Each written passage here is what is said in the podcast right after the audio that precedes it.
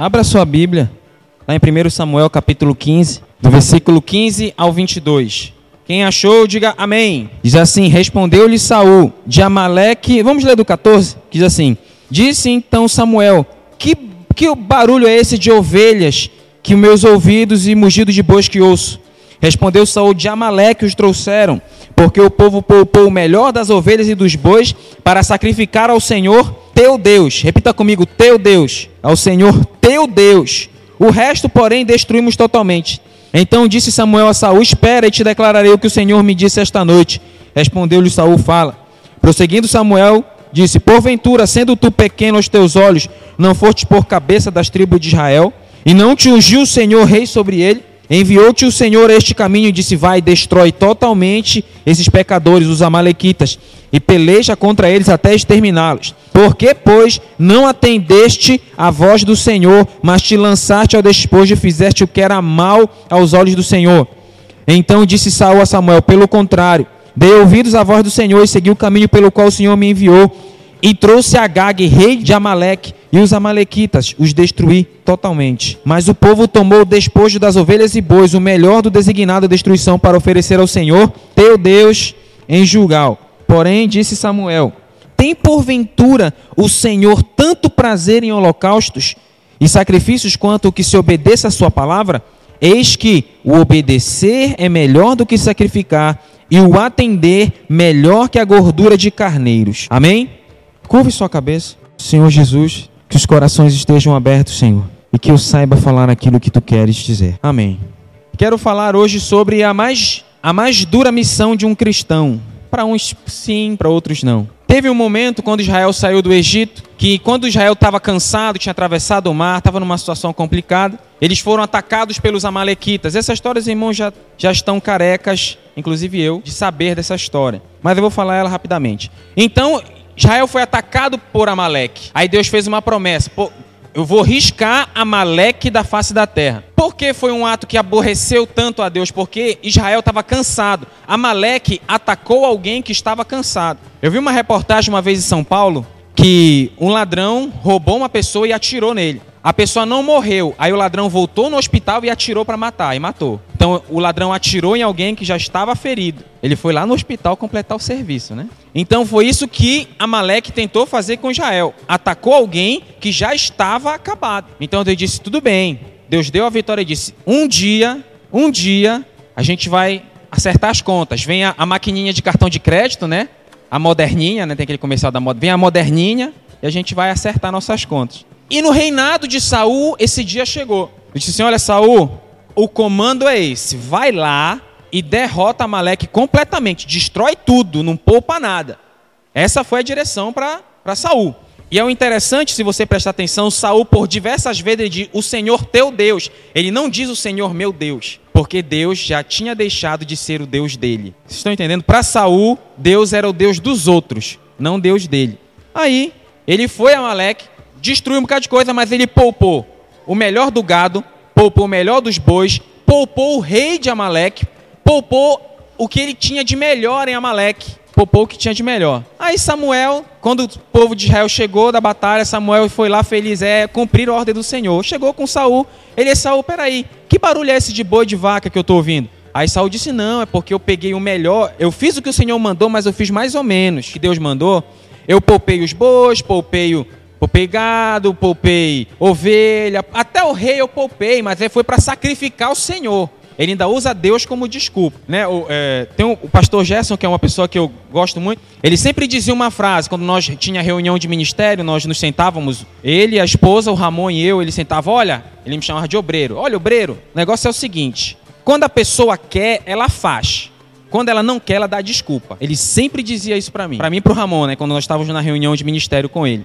E o povo de Israel, em vez de obedecer à voz de Deus, ele deu uma desculpa, dizendo: Não, foi para sacrificar ao Senhor. Aí Samuel disse: Espera aí, Saul. Deus tem mais prazer em sacrifício do que obedecer a sua palavra? Saul, o obedecer é melhor que o sacrificar. E esses foram os inúmeros, inúmeros fatos que fizeram Davi entrar na história. Porque Davi não era para fazer parte da história. Entenda isso. Davi não era para fazer parte da história. Não era para ser é, o leão da tribo de Judá, Jesus filho de Davi, era para ser Jesus filho de Saul. A Bíblia é bem clara. Isso, seria, isso eu já falei várias vezes, eu não vou me repetir, repetir novamente isso porque eu já falei. Mas Saul desobedeceu várias vezes a Deus, então foi riscado ele da história e foi colocado um substituto, Davi. Mas o que me chama a atenção é: Deus tem tanto prazer em sacrifício, Deus tem tanto prazer em ritual, Deus tem tanto prazer na tradição dos, dos anciãos, em obedecer a Sua palavra. Tem uma música do resgate, ele diz assim: será que é necessário profanar o santuário para trazer a novidade? Então fica a pergunta: o Senhor tem mais prazer em sacrifícios do que em obedecer a Sua palavra? Será? Tem um momento lá em Deuteronômio que Moisés se levanta e diz: Israel, se não me engano, Deuteronômio no capítulo 10, o que o Senhor requer de ti? Aí resumindo, parafraseando as palavras de Moisés, ele diz assim: que vocês obedeçam, que foi o que Samuel disse a Saul. Obedecer é melhor do que sacrificar. Muitas vezes nós falhamos em certas coisas. Eu, eu, eu tenho uma, uma coisa que eu ouço muito da minha mãe, né? Sempre quando ela fala de, de mudar de emprego, ela sempre diz: Eu tenho muito medo de mudar de emprego. Porque muita gente muda, muda, né? Muda, muda, muda.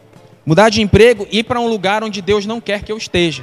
Né? Então, eu sempre, eu tenho sempre esse cuidado, eu pergunto muito, Deus, o que, que o Senhor quer de mim para eu não dar um passo em falta? Porque, muita, irmãos, se nós obedecendo a Deus, dando o passo certo, já passamos por muitas dificuldades, ainda mais desobedecendo a Deus, dando o passo errado. Eu vi uma vez uma determinada prova numa universidade, reuniram, colocou os alunos, o professor sentou, por favor, alunos, sentem, né? Fileiras, uma fileira sim, outra não, né? Sempre quando eu, eu sou professor, sempre quando eu passo prova, eu coloco uma fileira sim, outra não. Às vezes eu coloco os alunos de costa para mim, de frente para a parede para que eu possa ver se tem alguém colando. Ou até às vezes eu faço 30 tipos de prova, para não ter como colar de ninguém. Né? Para uma turma de 40, eu faço 30 tipos de prova. Né? É difícil alguém? Pode ser, pode ser que colhe, né? mas é difícil.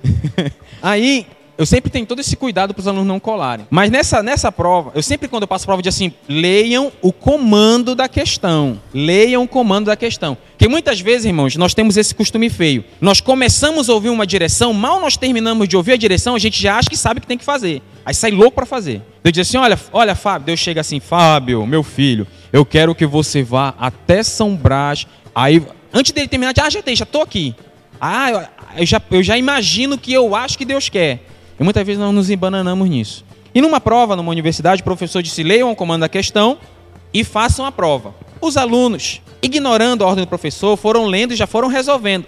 Quando chegou no final da prova, estava lá, observação. Você não precisa fazer nenhuma questão da prova. Entregue em branco e tire 10. Quem respondeu qualquer questão ficará com zero. Inclusive, acho que vou até testar um dia fazer um negócio desse. Mas qual foi o erro de toda a turma? Não fazer exatamente o que o mestre mandou. E qual é exatamente, muitas vezes, o nosso erro? Não fazer exatamente o que Deus mandou. Uma vez o Júnior, numa das pregações dele, ele contou a história de um homem que que Deus disse assim: Olha, Fulano, eu quero que você todo dia acorde e empurre aquela grande pedra. Quero que você todo dia pela manhã, no mesmo horário, levante e empurre aquela pedra. Aí o homem empurrou um ano, empurrou dois e se aborreceu com Deus. E não quis mais. Deus, você me, você brincou comigo. Você manda todo dia eu empurrar a pedra, a pedra não sai do lugar. Aí eu se decepcionou, se aborreceu com Deus e tal. Só que aí Deus disse: Ei, meu filho, eu não mandei você mover a pedra, eu mandei você empurrar a pedra. Vocês estão entendendo a diferença? Deus não mandou mover, Deus não disse: Olha, move. Deus disse: empurra. É diferente. Não é move, é empurra. Deus não disse, ó, você vai empurrar e vai mover. Não, Deus disse, eu quero que você só empurre a pedra. Eu tenho uma coisa assim, eu, eu, o pensamento meu, pensamento meu. Deus, ele é um Deus que o resultado com Deus é simples, é a vitória, mas o caminho não é assim. É um pensamento meu, pensamento meu. Ah, Deus, ah, Deus é simples no resultado. Que você vê como Deus age?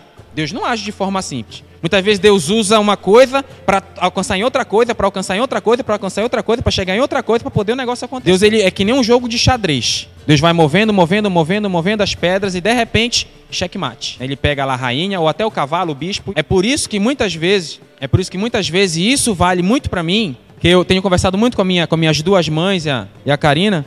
Eu estou num momento de muita decisão na minha vida, né, de, de olhar Deus e agora. Então eu tenho sempre colocado aquilo na minha Deus, o que, que eu tenho que fazer? Aí nós temos que ter sempre o cuidado de saber o que, que Deus está dizendo. Porque muitas vezes, quando nós não sabemos o que Deus fala, ou muitas vezes Deus fala e nós queremos fazer de um outro jeito, as coisas se complicam. Moisés, o povo se rebelou, não tinha água. O povo de Israel ele era muito engraçado. O povo reclamava do Egito quando estava no Egito. Mas quando saiu do Egito, reclamava porque não estava no Egito. Ah, o Egito era melhor. Aí estava no deserto. Que eu não, mas o Egito era melhor. Se eu fosse Deus, não sou, mas se fosse, eu jogava era um. Pegava um raio lá emprestado de Zeus. Não dizem que Deus o poder o raio, né? Pegava um raio assim emprestado e puf. Mas Deus ele age diferente. O povo vivia reclamando. Aí teve um momento que não tinha água. o povo começou a murmurar, murmurar, murmurar. Aí disse: Moisés, é o seguinte. Moisés, vem cá. Colocou Moisés aqui o braço, né? Como diz aqui na terra firme, Moisés, o papo é reto. Vou falar na linguagem contemporânea. Mano, tu vai chegar na rocha, tu vai pegar o, te, o cajado, tu vai só tocar na rocha. Moisés, o teu trabalho é tocar na rocha, tá? Em algumas traduções dizem fala a rocha. Em outras traduções dizem toca na rocha. Esse é o nosso problema de tradução. Muitas vezes nossa tradução é um pouco triste. Mas seja que Deus tenha mandado falar ou Deus tenha mandado só tocar, Moisés fez diferente. Moisés foi lá e bateu na rocha. Bateu na rocha. Bateu. Aí Deus cumpriu a parte dele. Saiu água, o povo bebeu. Mas Moisés, Deus chegou assim: Olha, Moisés, é o seguinte. Eu vou penalizar você. Você não vai entrar na terra prometida. Imagine, né? Um homem que passou a vida toda buscando aquilo. O sonho, assim como o sonho da vida de Davi era trazer a arca para Jerusalém, o sonho da vida de Moisés era entrar na terra prometida. E Deus chamou assim: Olha, Moisés, por causa da, da tua rebelião, se é que eu posso dizer dessa forma, você não entrará na terra prometida. Por quê? Porque Moisés não fez exatamente o que Deus mandou ele. Exatamente. De Moisés não fez exatamente o que Deus mandou. Eu brincava com, com Moisés, tá aqui o Moisés lá ali atrás, né? Brincava com Moisés, com meu irmão, que essa, essa punição que Deus deu para Moisés eu também queria. Que foi mais ou menos assim: Moisés é o seguinte, você não vai entrar na, na terra prometida, vem para o céu. Aí eu brinco que uma punição dessa até eu queria, né? Já pensou? Não, vou te castigar, Jefferson. Vem para o céu. Mas aí, conversando com os, com os colegas, eu estava sentando numa roda com os, com os estudiosos lá, na, lá, lá, no Egito, quando eu fui lá. Aí, conversando, eu estava contando essa história de Moisés. Aí, um, aí um, um pastor disse: Fábio, vamos pensar junto. Eu diga, vamos supor que é no dia dos. Vamos, imagine o seu casamento. Eu, beleza, vou imaginar. Você tá todo de gravata, paletó, todo bonitão. Aí vem sua esposa com aquele vestido de noiva, linda, maravilhosa, toda bonitona. Aí quando chega no altar, Deus chega assim: Fábio, tá linda a Karina, né? Ah, Senhor, tá. Mas tudo bem, você só vai olhar, vem pro céu. Fica legal? O que, que você acha? Imagina aí. No dia de meu amor, você está ali em Deus. Não, Fábio, já olhou, Fábio? Foi isso que Deus, Deus mandou. Olha, Moisés, você vai só olhar a terra prometida, mas você não vai entrar. Só no dia do casamento chega que tá bonita, né? Vestido bonito, né? Barriga tanquinho e tal. Aí chega, mas você só vai olhar. Baby baba. Né? vem pra cá, vem pra cá. Aí olhando por esse ângulo, já não parece tão bacana assim, né? Mas qual foi o problema? Que aconteceu com Moisés? Ele não fez exatamente o que Deus mandou. Uma vez eu estava, uma vez eu estava voltando da minha, da minha rotina e eu, eu não gosto de ouvir rádio. Mas aí um dia ouvindo a rádio contou uma história interessante. Um pregador ele sempre ia no trem, pregava no trem. Ele pregava todo dia, no final da tarde, quando ele voltava do trabalho, ele ia pregando no trem. Aí teve um dia, um desses dias, um homem valentão chegou, pegou ele pela, pelo negócio da camisa Lacoste aqui, né? Camisa Lacoste, pegar com calma para não amassar. Pegou pela camisa e disse assim: ó, se você amanhã vier pregar aqui, você vai apanhar. Falou pro pregador. Aí o pregador chegou em casa, orou, Deus, eu vou amanhã. Deus disse: vai. Chegou no, no trem, o homem bateu nele, pegou a Bíblia dele e jogou pela janela do trem. Aí o pregador saiu frustrado. Mas Deus, como é que o Senhor manda eu ir? Como é que o Senhor manda eu ir e o Senhor não me guarda. Aí se aborreceu com Deus, se desviou, foi embora da igreja, começou a beber, fumar. Essas coisas que crente faz quando Deus não atende o que quer, né? Aí ele pegou, se desviou, passou uns três anos desviado, perdeu o emprego, perdeu o casamento, foi morar na rua. Aí um determinado dia ele tinha, ia ter um culto na praça e vinha um pregador de, um pregador de longe ministrar a palavra. Aí ele não tinha para onde ir, ficou dormia na praça, né? Ficou lá ouvindo a pregação. Aí o pregador disse: Irmãos, eu quero contar o meu testemunho. Eu estava passando por crises na minha vida e teve um dia que eu decidi me matar. Eu fui para o alto da ponte, decidi me matar. Quando eu ia me matar, uma Bíblia caiu do céu e bateu na minha cabeça. Uma Bíblia caiu do céu e bateu na minha cabeça. E quando eu caiu no chão, que foi, deve ter sido uma pancada. Deus às vezes bate forte, né? Quando ele caiu no chão, ele olhou e estava a Bíblia, se não me engano, João 3,16. Aí ele viu aquela situação e disse: Bom, não tem, não tem outra explicação, é Deus me chamando. E aquele homem pegou aquela Bíblia, leu, se converteu e começou a pregar o Evangelho. Aí o mendigo viu, caramba, ele, eu estou com a Bíblia aqui. Aí o mendigo foi, se apresentou e era a Bíblia dele. Você viu o que aconteceu? O valentão pegou a Bíblia dele, bateu nele, jogou pela janela do trem. Ele não sabia o que Deus estava fazendo. Sabe, às vezes isso é um pouco ruim para nós, muitas vezes a gente não tem aquela visão dos bastidores que Deus tem. Deus sabe o que está acontecendo. A gente muitas vezes a gente está aqui dirigindo no escuro. Muitas vezes a gente não sabe, mas Deus sabe. Então aquele pregador ficou frustrado, mas ele não sabia que Deus permitiu aquilo para que a, vida de alguém fosse salva. Sabe? Mas, mas talvez você diga assim: ah, Fábio, eu não sei o que Deus quer para mim. Tem momentos que a gente parece que a gente não sabe o que, tá, que tem que fazer. Talvez eu passe por isso, talvez você passe por isso. Deus, o que que eu, Deus, o que que eu faço? Muitas vezes nós não, nós não temos essa resposta de imediato, mas nós temos que buscar em Deus o que nós temos que fazer. Obedecer a Deus, fazer aquilo que Deus manda. Sabe, muitas vezes a gente não sabe. O, se nós soubéssemos qual é o resultado, o que os caminhos levam, a gente não questionaria. Muitas vezes a gente não sabe. É aí que entra a confiança, aí que entra a obediência. Obediência não é fazer aquilo que eu concordo. Aquilo que eu concordo em fazer não é obediência. Ah, eu concordo. Ah, o, apóstolo diz assim: Fábio, vamos comer uma pizza ali na Companhia Paulista. Amém, eu vou lhe obedecer. Eu quero. Isso não é obediência. Obediência é quando eu faço aquilo que eu não quero fazer e faço com o meu coração. Isso é obediência. Obediência é quando eu faço com todo o meu coração aquilo que eu não quero fazer. Isso é obediência. Talvez a gente acha, ah, o fulano falou, vou, o meu líder falou, vou obedecer, amém. Tá, mas se você concorda, tudo bem. Agora, se você não concorda, tem muitas pessoas que quando não concordam não fazem, né? Às vezes eu falo, apóstolo, não tinha uma outra missão que eu digo porque ele brinco com ele que ele sempre me coloca em barca furada, né? Eu brinco com ele. Mas ele diz: "Fábio, você faz isso aí". Falei: "Concordando ou não, eu sempre faço e faço com vontade". Né? O que Deus tem nos mandado fazer? O que Deus quer de ti? O que Deus quer de mim? Qual é a missão que Deus nos deu? qual é a mensagem, qual é o caminho, o que que Deus tem preparado. Muitas vezes nós nos perdemos porque nós não entendemos aquilo que Deus quer fazer e nós nos recusamos a confiar. Nós nos recusamos. Como diz uma canção muito antiga, diz: no lance imprevisto, na frente eu me encontrar. E muitas vezes com Deus é um lance imprevisto. Muitas vezes Deus diz assim: olha, faz tal coisa, faz tal coisa, e parece que o mundo vai acabar, e naquele segundo final Deus age. Deus, Deus ele tem um costume, bonito ou feio, de repente como você caracterizar, ele gosta de agir no último momento. É muito, é, são poucas as vezes na Bíblia até, na Bíblia até, são poucas as vezes que Deus ele age de imediato. Muitas vezes Deus gosta de deixar um pouco as coisas correrem. E ele age naquele momento, ele gosta de agir naquele momento em que está no, no campo do impossível. É nesse campo que Deus gosta de agir. Eu até entendo que muitas vezes é por ter problema, por culpa de nós mesmos. Que muitas vezes, se Deus não agir no campo do impossível, a gente vai achar que fomos nós que fizemos. Aí Deus tem que deixar aí até as últimas consequências para o ser humano dizer assim: é, não dá para mim. Aí Deus diz: ah, beleza, então dá para mim. Aquela mesma batalha de Gideão com os 300 era 142 mil contra 300. A matemática não fecha. 142 mil contra 300 é uma, é uma, uma batalha perdida. Mas Deus disse: Gideão, pega esses 300 e ataca os midianitas. Era aproximadamente 142 mil. Poderia ser muito mais, inclusive. Mas é uma estimação feita por, pelos estudiosos. Se você acredita de coração que 300 ganham 142 mil? Nem o Nil do Matrix faz isso. Mas Deus fez. Quem foi? Quem foi Davi? Davi contra Golias. Quem foi a força e quem foi a solução? Então, para finalizar, nós precisamos obedecer a Deus, fazer. Irmãos, isso a gente aprende muito na universidade. Você tem que fazer literalmente o que está sendo pedido. Literalmente o que o professor falou. Literalmente o que Deus mandou.